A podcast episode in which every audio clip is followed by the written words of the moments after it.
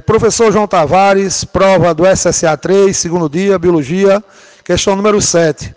Uma questão que abordava um tema que, na verdade, envolvia não só biologia, mas também a parte de geografia. Uma questão que falava de biogeografia, né? E também ele pedia para o FER identificar aquelas alternativas, ou a alternativa, melhor dizendo, que trazia os conceitos básicos, associados a bioma, ecossistema, comunidade e população.